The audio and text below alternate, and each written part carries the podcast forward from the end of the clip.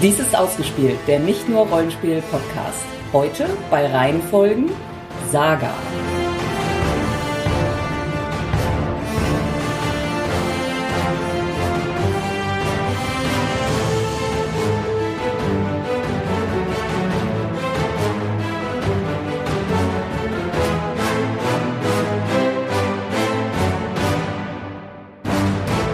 Titel der Reihe? Saga. Autor? Brian K. Vaughan und Fiona Staples. Anzahl Romane, beziehungsweise in diesem Fall Hefte. 48 läuft weiter, erscheint monatlich mit Pausen. Erscheinungsjahr erste Ausgabe. 2012. Gibt sonst noch was? Nein, beziehungsweise Merchandise.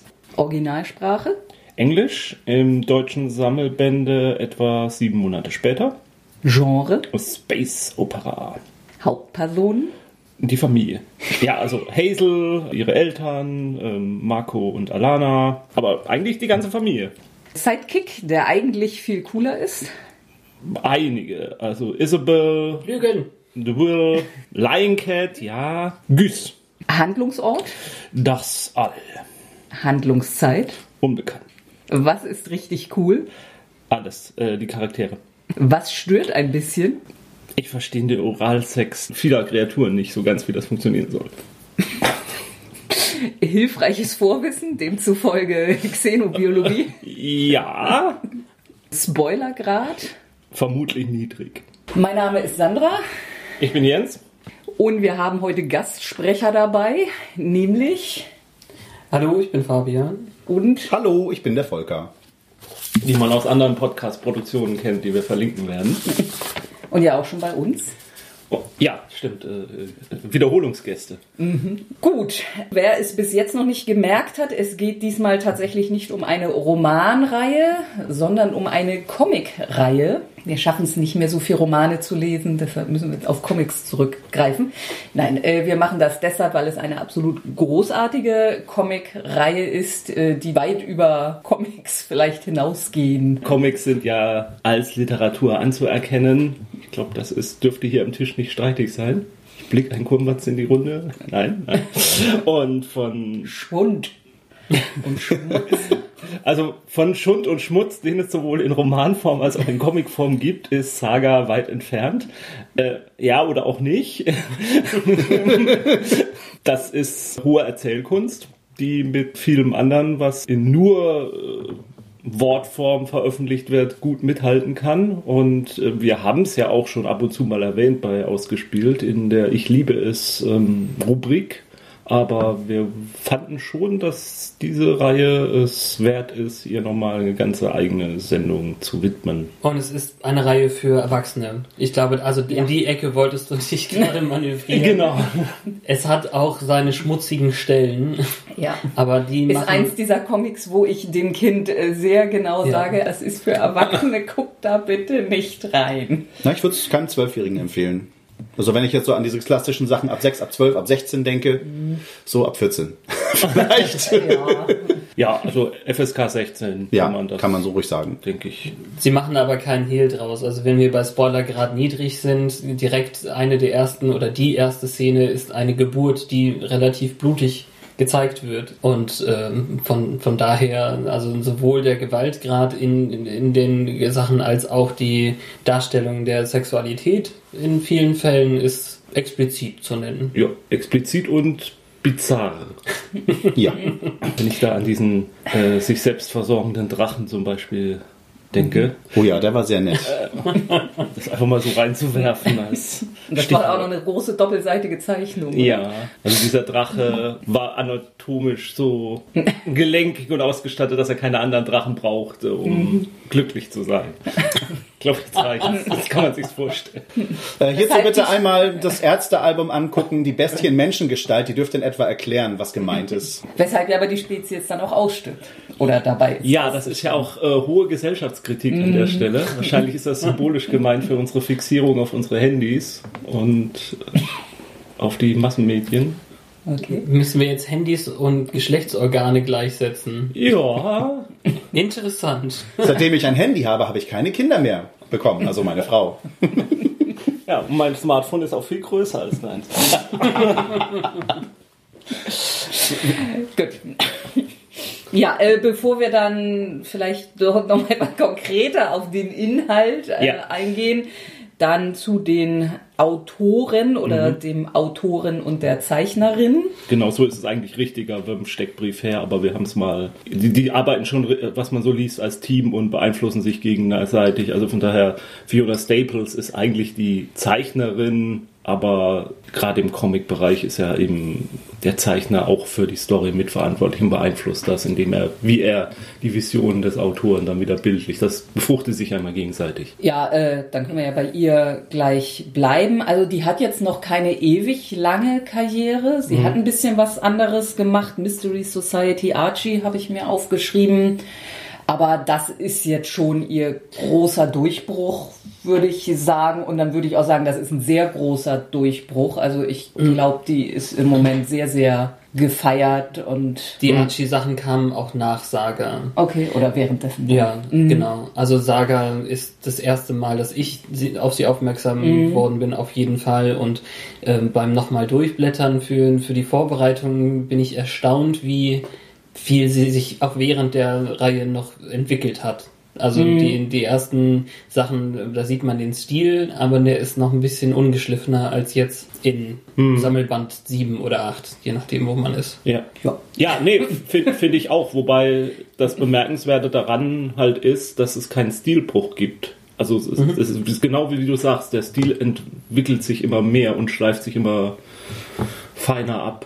Aber ähm, man kann Band 1 und Band 948, äh, also Heft 1 und Heft 48 nebeneinander liegen und sieht immer noch die, die Gemeinsamkeiten. Das ist ja auch was, was relativ viele Leute an Comicreihen stört, wenn der Zeichner oder der Zeichenstil zwischendurch mal wechselt. Und das ist halt in der Reihe wirklich durchgängig gut. Also solche zu, zusammengefügten Visionen gibt es auch, glaube ich, seltener, wo dauerhaft eine, eine Zeichnerin mit einem Autoren arbeitet, eben weil die Sachen monatlich rauskommen müssen. Und das ist die Sache, dass es zwar monatlich rauskommt, aber eben mit unregelmäßigen Pausen. Meistens inzwischen ähm, habe ich festgestellt, eben zwischen, tatsächlich zwischen den äh, Trade Paperbacks, also so alle sechs bis acht Hefte, dann mal irgendwie drei Monate Pause. Aber das ist, glaube ich, auch gut, damit es diesen hohen Qualitätsgrad halten kann. Ja. Naja, aber, aber, Entschuldigung, dann Nee, gibt es noch nee, diesen ja- Brian K. Vaughan. Ja. Von dem hat man nicht viel gehört. Ja, der ist schon etwas länger im Geschäft. Ich habe jetzt tatsächlich gar nicht geguckt, wann er so, oder mir nicht gemerkt, wann er angefangen hat. Aber auf jeden Fall hat er ja äh, Why the Last Man geschrieben, was auch eine unglaublich großartige Serie ist. Ja. Also eigentlich, jetzt habe ich plötzlich Bock über Wild Last Man zu reden. Das, Können wir ja vielleicht auch noch machen. Weil genau, also das ist äh, auch so eine großartige Comicreihe. Für mich ist einer der besten Comicautoren überhaupt. Punkt. Ja, also jetzt aktuell macht er ja auch gerade noch äh, nebenher Paper Girls. Da haben wir auch schon drüber gesprochen in einer Nachrichtensendung, meine ich. Kann sein. Ja, da weiß man noch nicht so ganz, ob das auch so großartig wird. Aber ja, und noch äh, andere Sachen hat er auch gemacht. Wäre das ein guter Moment, um über Awards zu sprechen? Denn die haben so ziemlich alles abgesahnt, was es so gibt. Also mehrfach ähm, Harvey Awards, Hugo Awards, Eisner Awards. Ich habe mal durchgezählt, es sind von 39 Nominierungen in der Zeit, haben sie sechs nicht gewonnen. Ja. Also ich hatte in einem Artikel so eine Formulierung gelesen, Saga ist das Comic, das entweder jeder kennt oder das dir schon mal von irgendjemandem empfohlen wurde, dass du es lesen sollst und das dann tatsächlich auch wirklich gut ist. Ja. Und das hat halt tatsächlich auch im Mainstream, also es gibt äh, Artikel, äh, jetzt zuletzt war, glaube ich, in der Welt äh, in Deutschland ein Artikel zu Saga-Comics, so nach dem Motto, was man lesen sollte, wenn man nicht unbedingt Star Wars, also Dings, äh, haben es abgefeiert. Ähm, in der New York Times waren lange Artikel, auch in der Literatursektion mit Empfehlungen dieser Comicreihe. Hm, Wie hat so ihre Meriten wirklich schon verdient. Also sowohl was Publikum als auch was Kritiker angeht, einfach absolut erfolgreich. Ja. Gut. Wollen wir mal zum Inhalt Wo, worum geht's denn da eigentlich? eigentlich? Eine Familie haben wir schon gehört. Ja, es ist eine Familiengeschichte, oder? Also ich Am Anfang wird ein Kind geboren, Ja. nämlich Hazel. Ja, und Hazel erzählt die Geschichte ihrer Familie im, quasi im Rückblick. Also man, man sieht sie nie in der Zeit, in der sie erzählt, sondern sie ist ähm, im die Erzählerin, hat die halt äh, in den Texten auftaucht. Voice-Over nennt man das im Film. Ja, Voice-Over, genau, so ein Voice-Over. Und ähm, erzählt halt, wie, wie sie zur Welt gekommen ist und ja, Was ihre Eltern so gemacht haben. Ja. In der Zeit, bis sie jetzt ist. genau, jetzt aktuell ist sie wie alt? Also in der Handlungszeit acht, so. sieben. Ja, ja 7, 8. Ja. Ja, irgendwie so. Ja, also woran man auch sieht, da gibt's durchaus Zeitsprünge. Wie gesagt, am Anfang wird sie geboren, inzwischen. Ja, also es genau, also die Geschichte beginnt mit der Geburt und das Besondere an ihrer Geburt ist halt, es ist eine Galaxie des Krieges.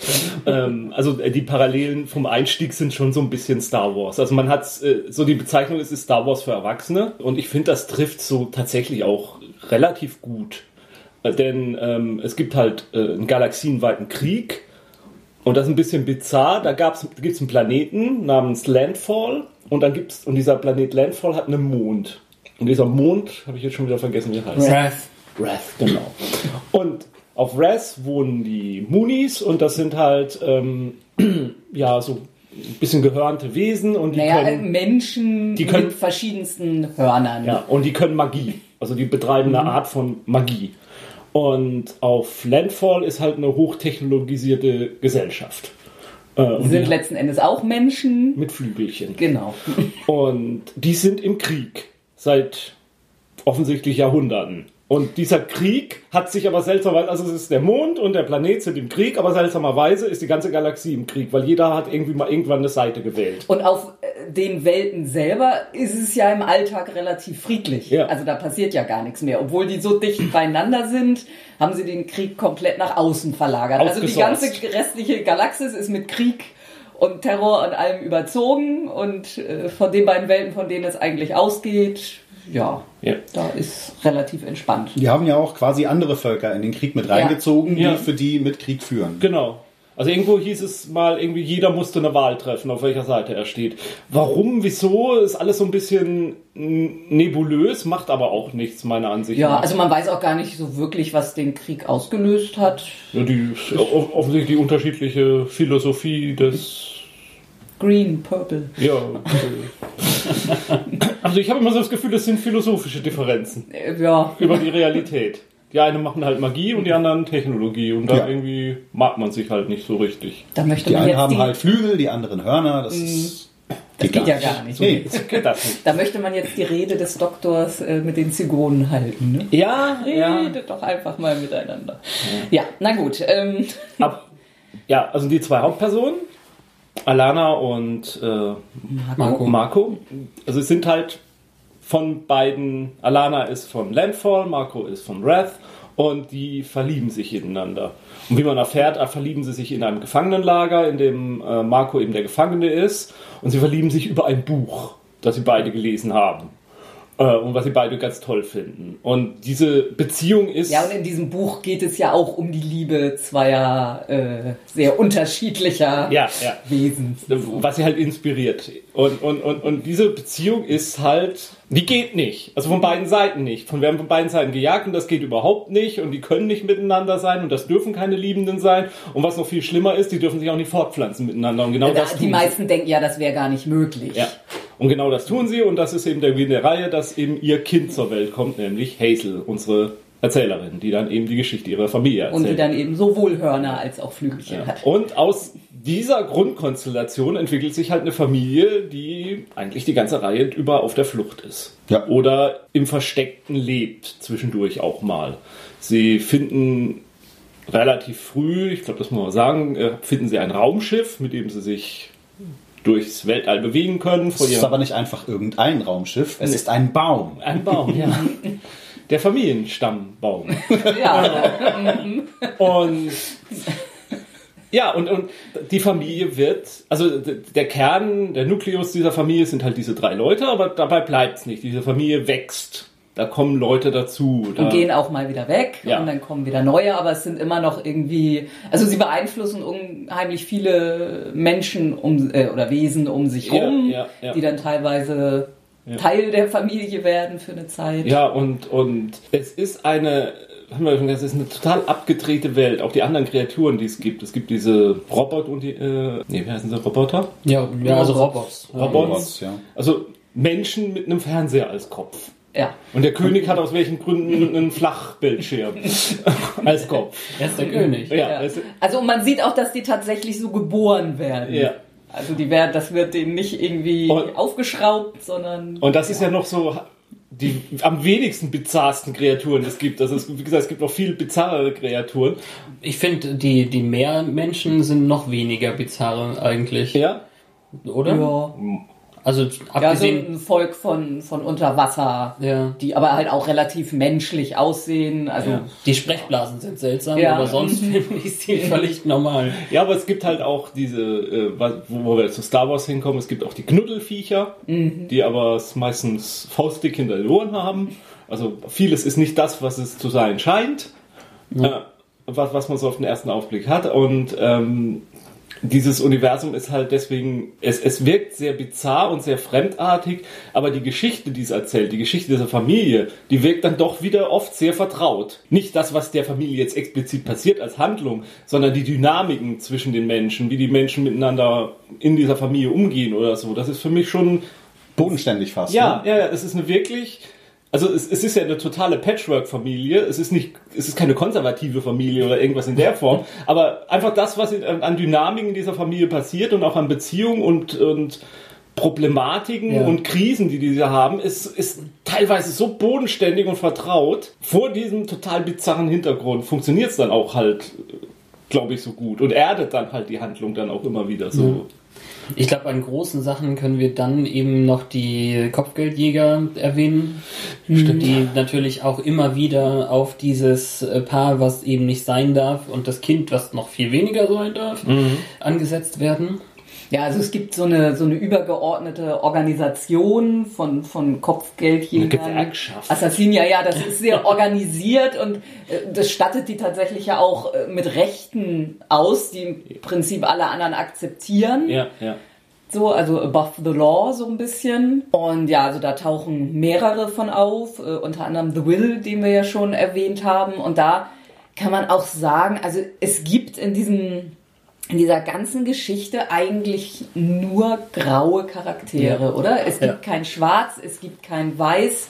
Jeder einzelne Charakter, also gut, manche sind liebenswerter noch als andere, aber jeder hat auch irgendwie Seiten, wo man mit ihm sympathisieren kann und die Motivationen versteht. Also niemand da ist einfach böse. Nee, aber äh, ich finde, also wenn man sagt, äh, grau, dann hat man ja immer so den, da, da besteht vielleicht die Gefahr, dass so in, in den Köpfen drin ist, so, naja, alles sind moralisch ambivalent und so, und das stimmt eigentlich nicht, weil ich finde schon, die Helden sind schon gute Menschen und die versuchen gute Menschen zu sein, die haben halt Schwächen.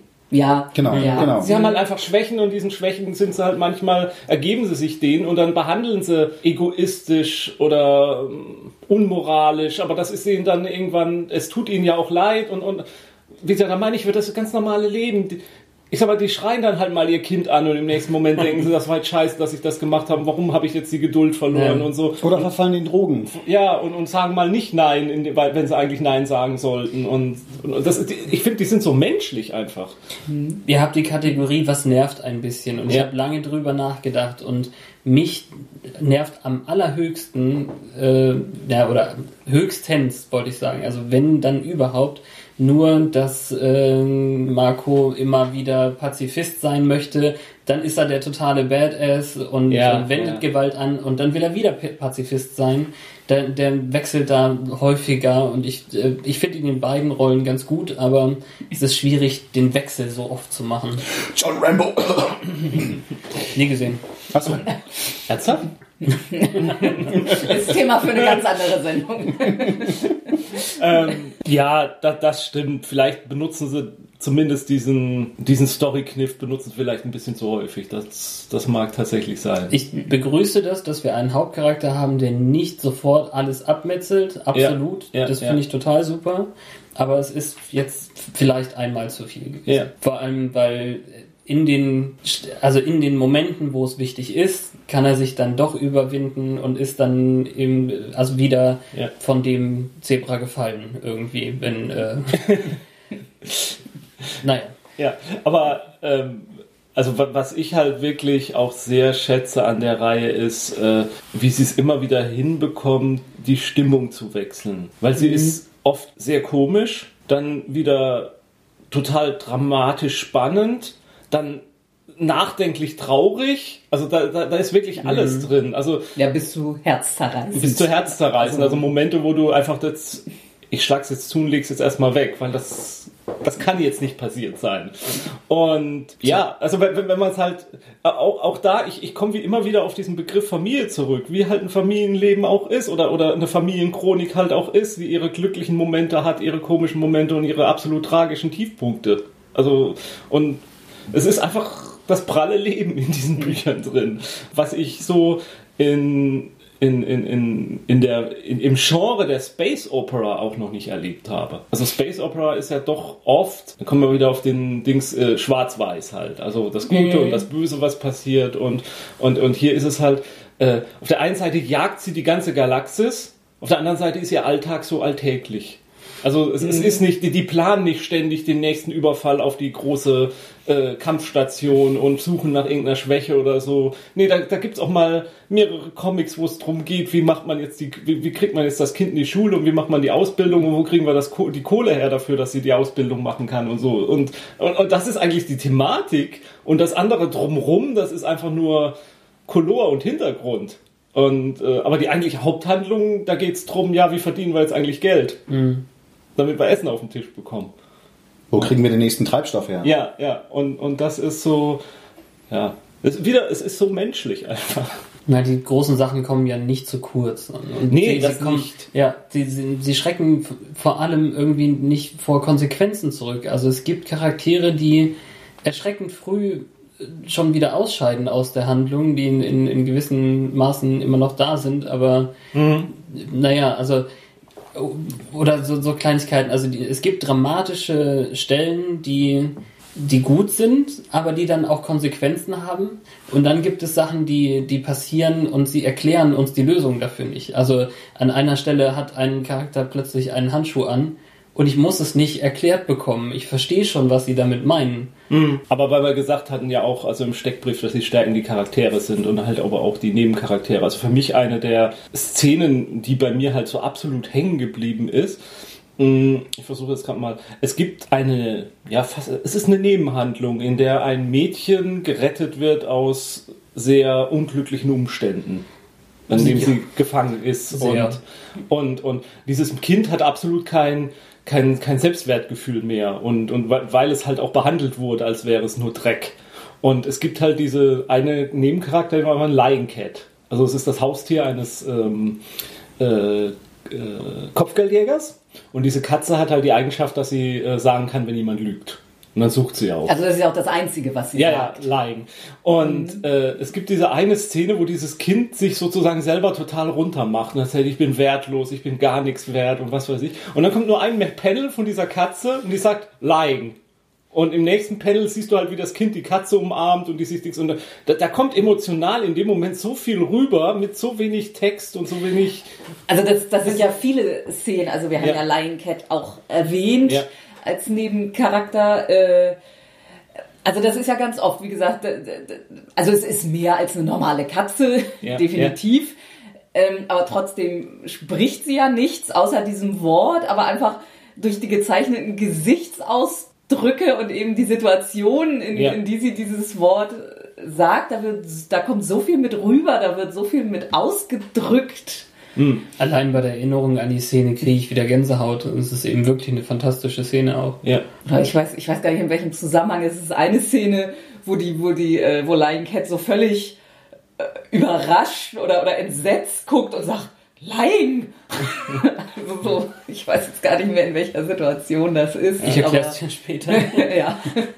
Tja, und was man noch, finde ich, über die Comics sagen kann, ist, dass sie ähm, wirklich die Kunst betreiben, dass immer die erste und die letzte Seite eines Comics so absolut großartig sind. Also die Handlung, wenn sie ansteigt, du steckst das Comic auf, oh, wo sind wir jetzt? Was geht hier jetzt ab? Und oft auf der letzten Seite dann, es sind nicht mal, es sind nicht billige Cliffhanger, es sind einfach absolut überraschende Momente oder auch Situationen irgendwie, die gar nicht mal unbedingt jetzt die Haupthandlungen Cliffhanger machen, sondern dich einfach so mit so oft einfach sprachlos zurücklassen. Und, und das, das gelingt denen so oft, finde ich. Nee, ja, gut, jetzt nicht in allen 48 Heften, aber es ist irgendwie so oft halt der Einstieg und das, der, der Ausstieg aus den Comics. Es ist so gelungen. Und bisher, also ich persönlich habe es bisher jedes Mal, wenn wieder ein neuer Sammelband gekommen ist, habe ich eigentlich die komplette Serie nochmal von vorne erstmal gelesen wieder.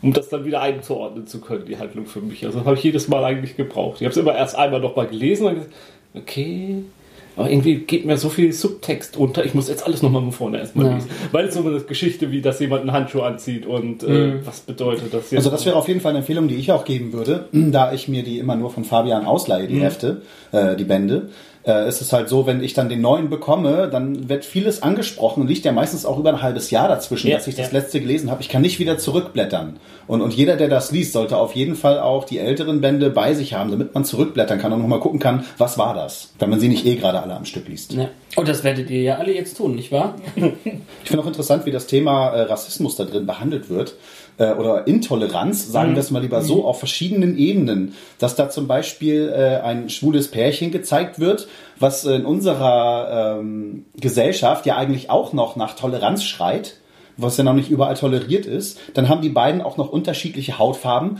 grün und blau, und finden aber total widerlich äh, diese Verbindung zwischen Alana und Marco und dass die auch noch ein Kind bekommen haben. Mhm. Das ist für die total absurd. Und ich habe zu Volker schon gesagt, in, in unserer Welt wäre das nicht anders, wenn sich jemand über Game of Thrones und Inzest aufregt. Genau, genau. Das sind so die Toleranzgrenzen, die verschiedene Menschen haben. Das ist äh, schön, dass das da wieder gespiegelt wird. Ja, also sie scheuen sich ja auch echt vor, vor keiner Problematik zurück. Also jetzt der letzte Sammelband, da ist äh, großes Thema Abtreibung drin. Und ähm, ja, auch in einer äh, äh sehr, interessanten Form behandelt und, und auch äh, sehr, sehr, sehr vielschichtig und vielstimmig behandelt. Also was halt irgendwann einfach sagen muss, dass das ist jetzt das ist jetzt nicht nur Unterhaltung, das, das ist echt auf einer anderen Ebene auch, ähm, legt man das weg und fängt an drüber nachzudenken, ja, hm, wie sehe ich das jetzt eigentlich im Kontext dieser Welt? Und dann mhm. irgendwann fängt man, ja, und wie sehe ich das jetzt eigentlich im Kontext meiner Welt? Ja, ja es ist ja auch eben, also diese bei, die, dieses homosexuelle Paar, die kommen ja offensichtlich von einer Welt, wo, wo das noch sehr verpönt ist. Und in, in vielen anderen Teilen der Galaxis schert sich da eigentlich schon gar keiner mehr drum. Aber auch dann eben, äh, was wir hatten, dass alle das ja scheinbar so schrecklich finden mit Marco und Alana, aber dass ja sonst, also Verbindungen zwischen verschiedenen Spezies auch keinen kratzen. Ich meine, wenn man nur daran ja, denkt, es also, wird so viel Prostitution vorangetrieben. Ja, und es gibt auch die bizarrsten Wesen, mit denen man sich paaren kann. Mit, ja. Aber die beiden, das ist abstoßend. Ja, ja.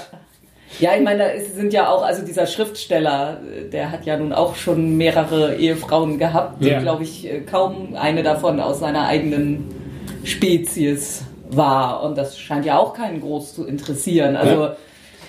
Ja, schätzungsweise ist das Landfall und äh, ja, ja. Propaganda ja. äh, einfach ja, das merkt man ja auch. Also ja. diese Propaganda von beiden genau. Seiten, das merkt man ja auch. Deswegen ganz, ganz sind beide Welten ja hinterher, das äh, irgendwie äh, zu beenden und dass das niemand mitkriegt. Ja, weil ja eben auch, äh, wenn, wenn alle erfahren, dass es möglich ist, dass die Nachkommen ja. erschaffen auf völlig normalen Wege, dann wird ja einfach klar, eigentlich haben wir überhaupt ja. kaum Unterschiede. Genau, die also, gesund sind und mhm. Hörner und Flügel haben. Ja.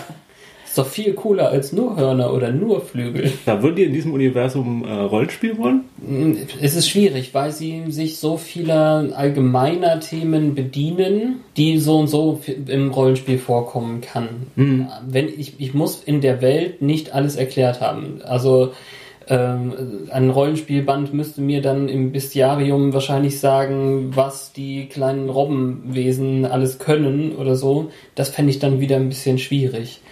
Es dreht sich äh, da dann doch mehr um die Charaktere als um die Welten. Ja. Ja. Und man müsste halt mehr über die Welten haben, um das für sich als konsistent. Es ist eine konsistente Sache, aber nicht konsistent genug, um, denke ich mal, darauf ein Rollenspiel einfach so aufzubauen, ohne dass man sich selber versucht herzuleiten, wie das alles wirklich gestrickt ist. Ja, also ich glaube, man hätte relativ wenig Mehrwert, wenn man in diesem Universum eine Kampagne oder was aufzieht. Man kann einfach sagen, ich mache eine Kampagne in einem Universum voller bewohnter Welten der verschiedensten, bizarrsten Völker und Spezies.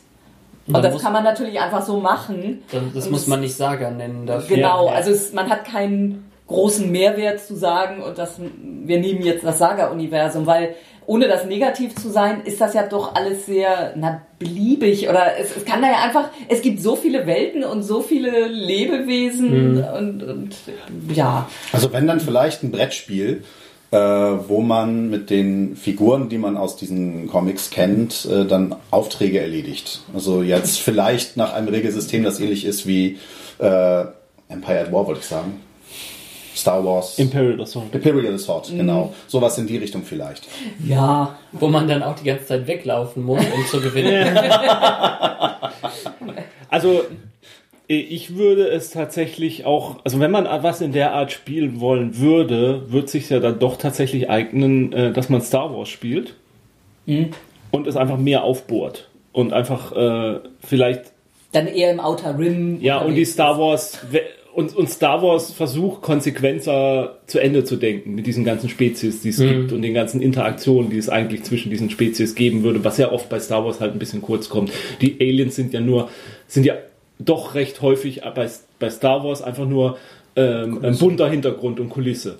Und oh, guck mal, da ist der so einer und da ist so einer, aber für die Haupthandlung spielen sie eigentlich überhaupt keine Rolle. Hey, da ist E.T. Ja, genau. Und, und wenn man das halt konsequenter, diese kulturelle, dieses kulturelle Mischmasch, was es eigentlich geben müsste, wenn man das konsequenter spielt, dann könnte man so eine Handlung wie das, wie Saga im Star Wars Universum spielen. Und, Also, ja. und, und, und der zweite Punkt ist ja, was man sich, finde ich, als von, von der Saga-Reihe fürs Rollenspiel mal abgucken könnte, wäre natürlich einfach tatsächlich auch mal, lass uns doch mal eine Familie spielen. Müssen ja nicht alle blutsverwandt sein, sind sie hier ja auch nicht alle, ja. aber einfach, ja, so Also ich sag mal, Firefly ging ja auch schon ein bisschen so, geht ja auch so ein bisschen Richtung, dass das ist, das ist ja nicht so eine, nur eine Crew, das ist ja schon ein bisschen eine Familie. Ja, ja. Und eine sehr dysfunktionale Familie. ähm, und Die miteinander schlafen. Naja, gut, das kommt auch in normalen Familien vor. und ähm, äh, und einfach diesen As Aspekt der Familie halt mal mehr in den Vordergrund zu bringen. Und also ich, ich versuche gerade zu überlegen, haben wir mal irgendwie im Rollenspiel wirklich so eine Gruppe gehabt, die eine Familie. Wir haben das mal äh, bei Cthulhu probiert. Ja, stimmt. Hm. Das macht man selten, das stimmt, ja. Und wo, ich frage sich halt eigentlich, warum? Warum eigentlich Naja, nicht? und äh, wir haben es ja nun zuletzt gerade gemacht. Also auch wenn wir nun alle, äh, also bei unserer Bei unserer Magus- Magus-Reihe, ja, da waren wir alle waren wir- Halbgeschwister. Also das ja. war ja auch. Ja. Man ist ja nicht zusammen groß Nee, geworden das oder stimmt. irgendwie. Man hatte keine Mhm. gemeinsame Geschichte. Ja. Aber ähm, ja, also vor, vor diesem, ja, also der Kernpunkt des Abenteuers eine Familie zu sein. Einfach. Ich glaube einfach, wenn jemand jetzt hingeht und versucht, alle Sachen zu erklären, die da vorkommen, wird viel kaputt gemacht. Von Saga, ja. Ja, Mhm. ich, er- ich erinnere mich noch daran, dass am Anfang äh, die Magie der äh, Wrath-Bewohner noch sehr mystisch war und musste er nicht sogar Dinge opfern, Ja, um ja. zaubern zu können.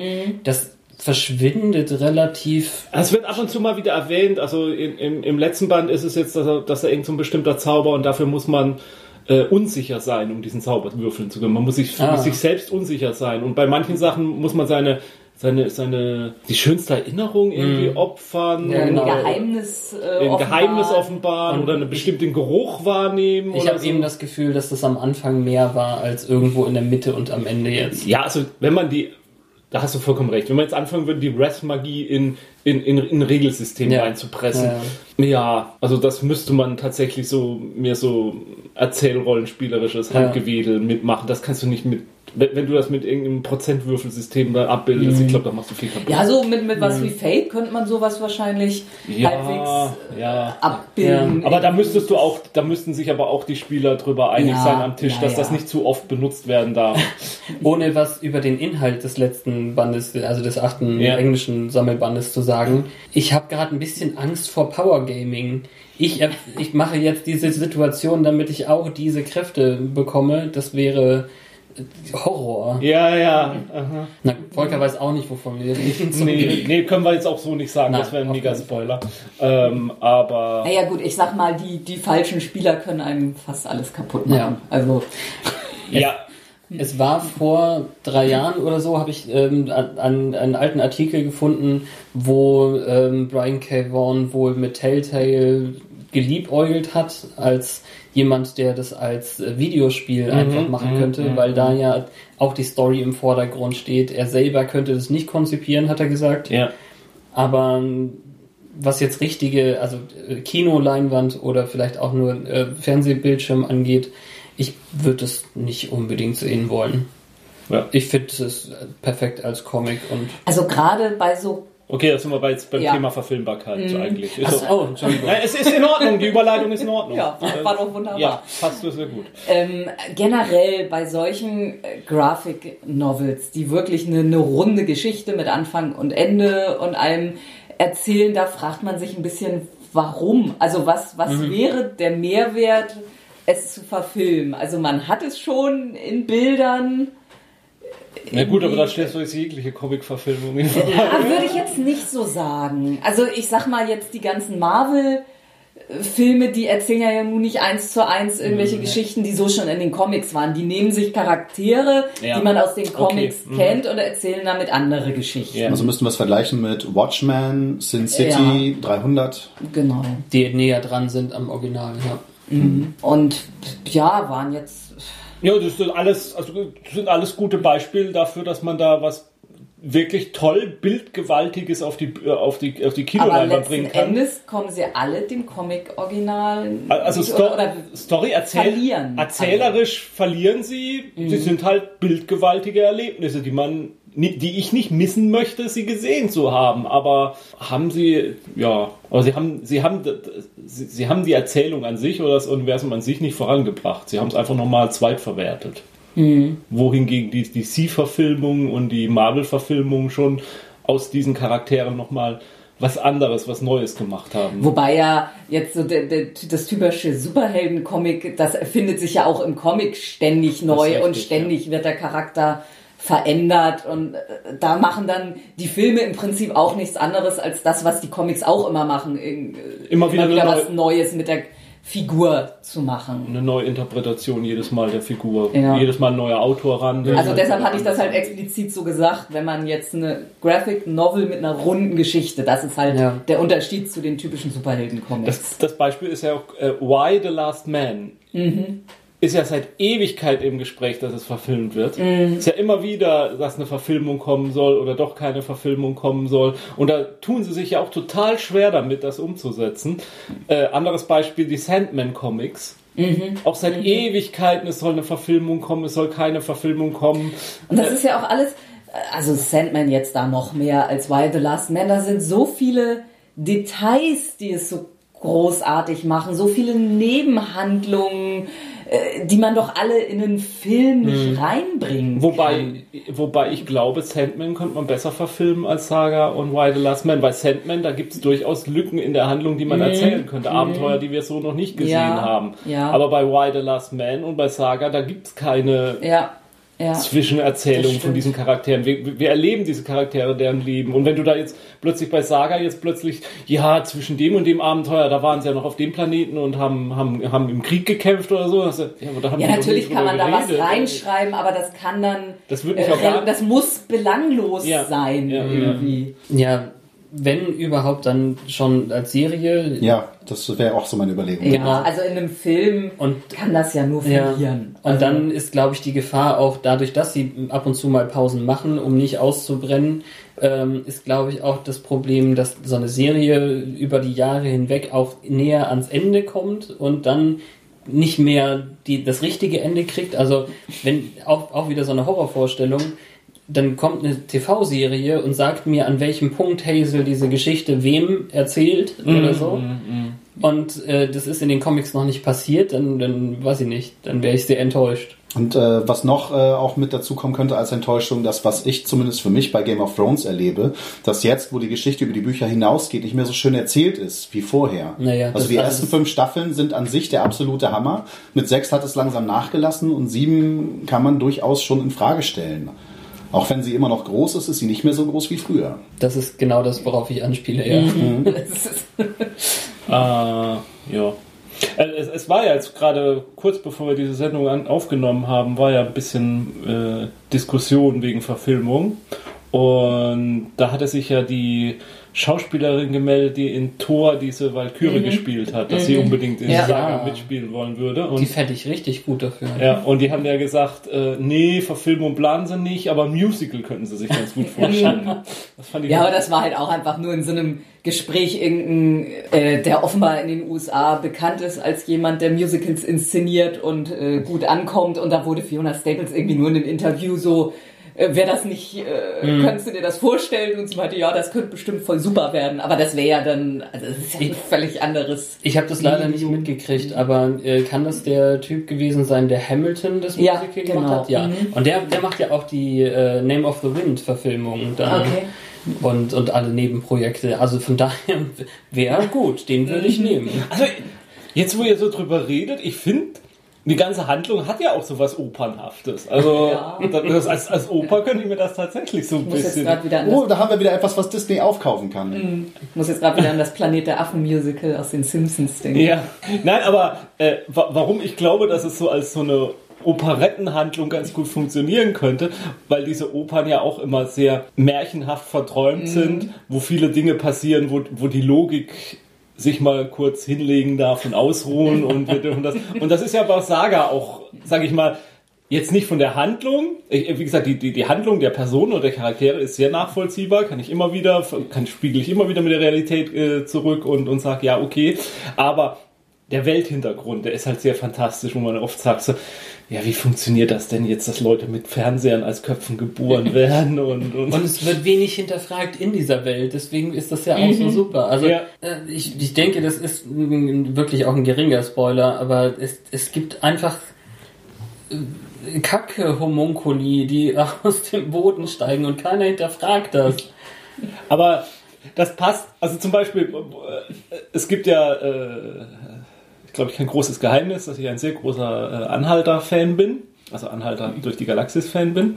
Und da gibt's auch in irgendeinem äh, Band, sagt dann mal, äh, erzählt dann mal Douglas Adams, dass ja im unendlichen Universum alles existiert und dass man deswegen auch nichts herstellen muss. Und da gibt's halt einen Planeten, da leben lebende Matratzen. Und da geht man dann hin und jagt diese Matratzen und tötet sie und bringt sie dann irgendwo hin. Und das ist so ein Aspekt, also das sowas würde ohne Probleme in Saga reinpassen. Ja. Planeten, Ja. Wo, wo lebende Matratzen sind. Kein- wozu sollen wir noch Matratzen herstellen? Da gibt's doch welche, wir müssen sie nur totschießen und mitnehmen. Ja. Und also das. Es gibt ja nur gute Punkte, aber ein sehr, sehr guter Punkt ist einfach, sie machen sich auch über so Schwierigkeiten, die die Welt dann hat, machen sie sich selber lustig. Also es gibt eine Gelegenheit, wo theoretisch einer von den Robots etwas zu trinken kriegen sollte. Ja. Blöderweise stirbt er vorher und dann sagt Stimmt, das hätte ich gerne gesehen, wie der trinkt. Ne? ja, die, die andere Person sagt dann, ach Mist, ich habe mich immer gefragt, wie sie trinken. Ja. ja, oder wie sie Oralsex haben. Stimmt. Geben, also das, Ja, ja. ne? Also bei den Robots möchte ich gerne schon noch mal erwähnen, dass ich interessant finde, dass der Bildschirm von denen meistens aus ist, aber wenn sie Kopfkino haben, kann jeder sehen, was sie denken. Ja. Das ist der Hammer. Das Ja, und der, der Adel ist äh, Farbfernsehen und, und das, der Bodensatz, die sind nur schwarz-weiß. ja, auch da darf man nicht zu sehr nachdenken. Da ist dann auf jeden Fall ja irgendwie genetisch eine Grundlage, wer äh, Ja. höher gestellt ist als Das ist eben die andere. Frage, wird ein Prinz Oder dann äh, zum König und bekommt einen Ja, Flat- oder auch, wird der Adel wirklich farbfernsehend geboren oder kriegen die da nur in ein teures Implantat, das das macht? Und was passiert, wenn irgendwann mal einer wirklich 3D darstellen kann? Oh, schwierig. die nächste Deswegen- Evolutionsstufe. Deswegen muss die Blutlinie des Adels reinbleiben. Ja. Sonst entwickelt sich die Fernsehtechnologie zurück. Und wenn we- Leute Fernseher haben wollen, dann jagen sie einfach Robots und köpfen sie und stellen sich den Fernseher. Ja, vielleicht war das so, bevor die sich mit den Landfallions äh, Ja. verbündet haben. Ja. Deshalb haben die sich. Ja. Ähm, Ja. Ja, wie das Ganze zu Ende geht, äh, auch unsere Folge. Aber ähm, ich hoffe ja tatsächlich, dass es zu Ende geht wie Why the Last Man, was ja als Reihe dann auch irgendwann einen Abschluss bekommen hat. Ich weiß nicht nach wie vielen Heften, es waren einige, aber es gab dann ein Ende und wie ich finde ein absolut großartiges Ende. Und ähm, deswegen hoffe ich halt auch, dass auch Saga genau. Also ich, ich würde mich noch, nicht falsch verstehen, ich würde mich noch über jede Menge Comics freuen, aber noch mehr würde ich mich freuen, wenn dann irgendwann auch gesagt, so, und jetzt haben wir unsere Geschichte erzählt und Ja. bringen die zu einem Abschluss. Und nicht irgendwas, was endlos weitergeht, bis es dann halt irgendwann nicht mehr gut ist. Ja. Irgendwann muss man ja auch mal da ankommen, wo Hazel Ja. jetzt sitzt. Ja. Und Und, ich erzählt, hoffe- ich meine, rein theoretisch kann, kann sie da eine Großmutter Ja. sein und das ihren Enkeln erzählen, aber Ich wollte gerade sagen, ich hoffe, es ist keine Titanic ähm, äh, Ende Hazel, sondern irgendwie ein, man, man kann ja auch von dem Punkt an dann Hazels Geschichte weitererzählen. Denn rein theoretisch, wir haben das jetzt nicht so explizit gesagt, aber es ist, es hat ja was von Romeo und Julia. Ja. Zwei Liebende, die nicht äh, dürfen, Ja, ja, ja, weil ja. sie aus verschiedenen Welten, Familien, wie auch immer kommen. Und ähm, wenn das in diese Richtung endet, wäre das sehr deutlich, aber ähm, vielleicht auch zu langweilig. Ich glaube, die sind kreativer, die beiden. Also ich glaube, wenn du Alana erzählen würdest, dass sie was von Julia hat, dann wird sie dir in die Also bis jetzt hat keiner von beiden Suizid begangen, würde ich sagen. Das passt nicht so ganz. Naja, Alana war auf dem Weg dahin. So Suicides on Raids. ähm, aber ja, ja, also wenn man bedenkt, dass Hazel jetzt so sieben ist und ja nun mindestens äh, über 20 eigentlich sein müsste, wenn sie es erzählt, vielleicht und sie die Zeitspanne so weitermachen, dann müssen wir ja mindestens Also- noch also- mal ja. zweimal das kriegen, Also meine, was wir schon haben. meine Vermutung ist, dass das Ganze ein Roman ist. Also dass sie später Ah, einen Roman mm. schreibt. Und Ja. dass die Handlung vielleicht, dass das, was über was sie schreibt, ihre Familiengeschichte vielleicht auch gar nicht so genau war, wie sie es erzählt. Dass sie auch ein unzuverlässiger Erzähler Ja, eigentlich ja klar, ist. wenn das Kindheitserinnerungen es, sind. es wäre für mich eine runde Handlung, weil Ja. das Ganze durch einen Roman ausgelöst ja. wurde. Und das ja auch immer wieder, dieser Schriftsteller taucht Ja, mal auf ja, und ja. diese Romane, das verbreitet sich ja auch immer weiter. Also ganz Mhm. viele Leute um die beiden rum fangen auch immer an, diese Romane zu lesen. Ja, aber Der war ja, glaube ich, auch so gut wie vergessen, oder? War das nicht so? Ja. Also ist auf jeden Fall eher so den, der Schund, den niemand wirklich ernsthaft liest. Er war schon erfolgreich, aber ich meine auch echte Schundautoren sind ja teilweise sehr Aber erfolgreich. also der Roman, der sozusagen die beiden Liebenden inspiriert hat, der lief ja tatsächlich in der Kategorie unter Schundromane. Ja. Also diese, dieser Subtext, der da drin steckt, von Toleranz und Liebe über alle Grenzen hinweg und so, der war ja so versteckt, dass den nur ganz viele wenige Leute gesehen haben, was ja wohl auch ein Grund darum war, warum das überhaupt veröffentlicht worden durfte, weil sonst Ja. wäre es ja wohl zensiert worden. Genau. Also ja, ich sehe das auch so, dass, dass Hazels ähm, Text ein bisschen mehr Weisheit hat, als es vielleicht eine 15-Jährige hätte oder so. Aber hoffentlich ist es eben nicht zu sehr ähm, in der Zukunft noch. Ja. Aber ich denke, die Handlung könnte auch enden, wenn Hazel 18 ist und, und was auch immer passiert ist. ja, und dann gibt's ein Panel, wo sie dann alt ist und Ja, das aufschreibt oder so, das wäre ja auch. Und, und das wäre für mich auch so, ich müsste jetzt nicht wissen, was passiert ist, zwischen sie 18 ist und 88. Also wenn sie dann ein ganz normales Leben führt und sie sagen, sie hat da ein ganz normales Leben geführt, dann wäre das für mich in Ordnung. Ja, Da müsste ja. ich jetzt nicht Ja. jeden Kinder, jeden Geburtstag und jede Geburt ihrer Kinder oder äh, wenn sie nie Kinder gehabt hat, jede Beförderung oder, oder wenn können sie Kinder und Beförderung gehabt hat, Ja. dann ist das auch da können okay. sie so ein Heft machen, das so ist wie das Finale von Six Feet Under. ja.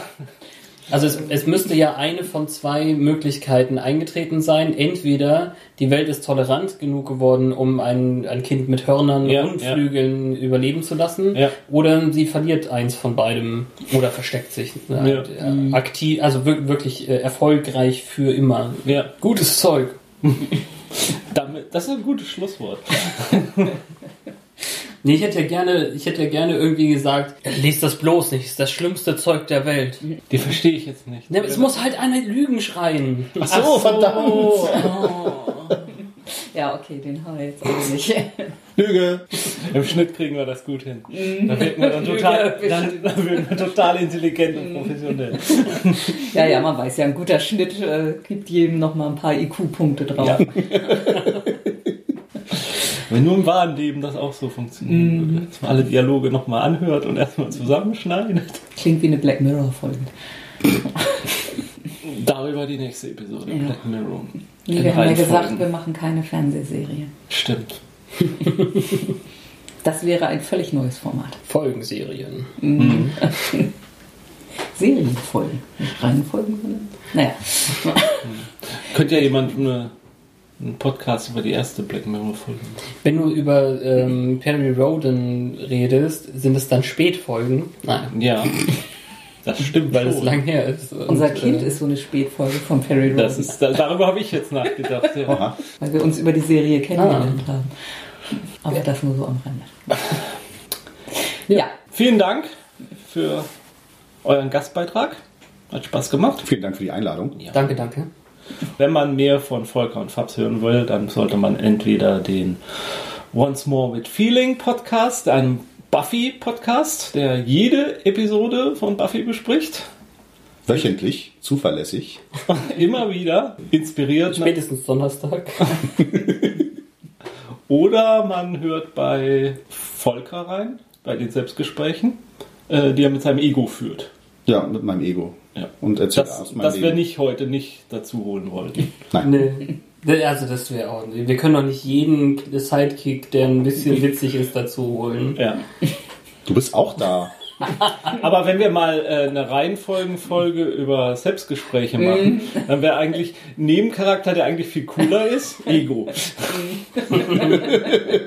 Ja, äh, nächstes Mal Ja. machen wir vielleicht weiter damit, von unserem Urkonzept abzuweichen.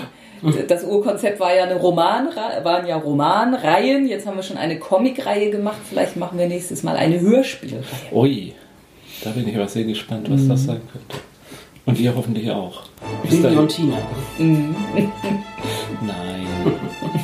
ähm, Benjamin Blümchen. Ah, ah, unbekannt. Ich glaube, das kennt keiner.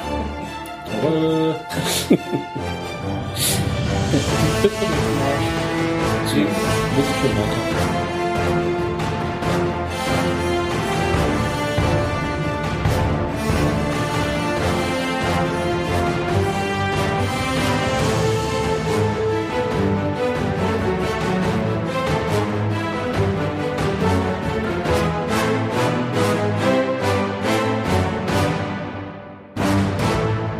Dieser Podcast ist Mitglied bei analogspieler.de, der Portalseite für alle Podcasts rund ums gute alte Spielen.